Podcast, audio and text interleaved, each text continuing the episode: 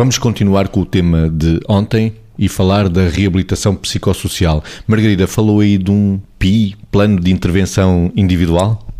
Eu até falei de um PIR, isso foi para várias pessoas, dos PIRs, uh, mas não são os das chávenas. Bom, estamos a falar de quê? Uh, quando nós falamos de plano individual de, de reabilitação, um plano individual de intervenção, estamos a dizer o quê? Estamos a dizer que cada pessoa é uma pessoa, apesar de nós termos diagnósticos globais, não é? Portanto, o diagnóstico que nos permite identificar a doença com tudo o que sabemos sobre ela, mas depois perceber aquela doença naquela pessoa, que impacto teve.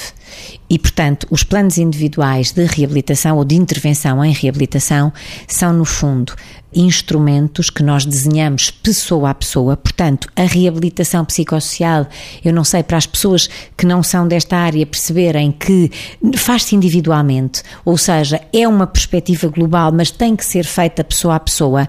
Há uma série de instrumentos e também há uma série de equipamentos, mas que têm que ser escolhidos pessoa a pessoa em função da individualidade de cada um.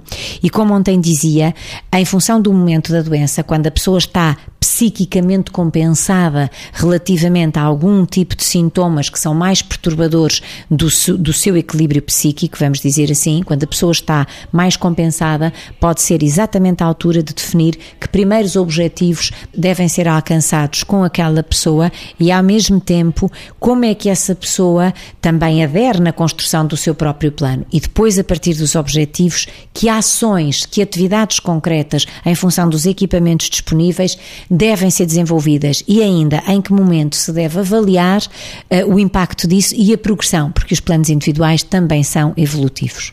E estes instrumentos, plano individual de reabilitação, por ser individual, não quer dizer que não integra a família. Os planos individuais de intervenção, de facto, devem integrar todos, ou seja, uh, isto é feito com o utente e para o utente, não é feito sem o utente e sem a família. Tanto quanto possível, podem existir utentes que não tenham família por alguma razão, mas a questão é todos os, os envolvidos têm que ser implicados, passa esta forma de dizer as coisas, de forma a que são agentes ativos do processo de reabilitação. Quanto mais não fosse, e não é só, porque as pessoas têm que consentir acerca daquilo que planeiam com os técnicos e vice-versa. É um jogo em equipa entre aquilo que são a, eh, a parte técnica e aquilo que é o utente e a sua família. Porque o que nós temos que começar por avaliar num plano individual de intervenção são as expectativas que as pessoas têm, quer as dos utentes, quer eventualmente as nossas ou da família. As expectativas, aquilo que são as necessidades, que possam, podem ser coisas diferentes, porque eu posso ter uma expectativa que não ser igual à minha à necessidade e quais são os problemas que ali se levantam.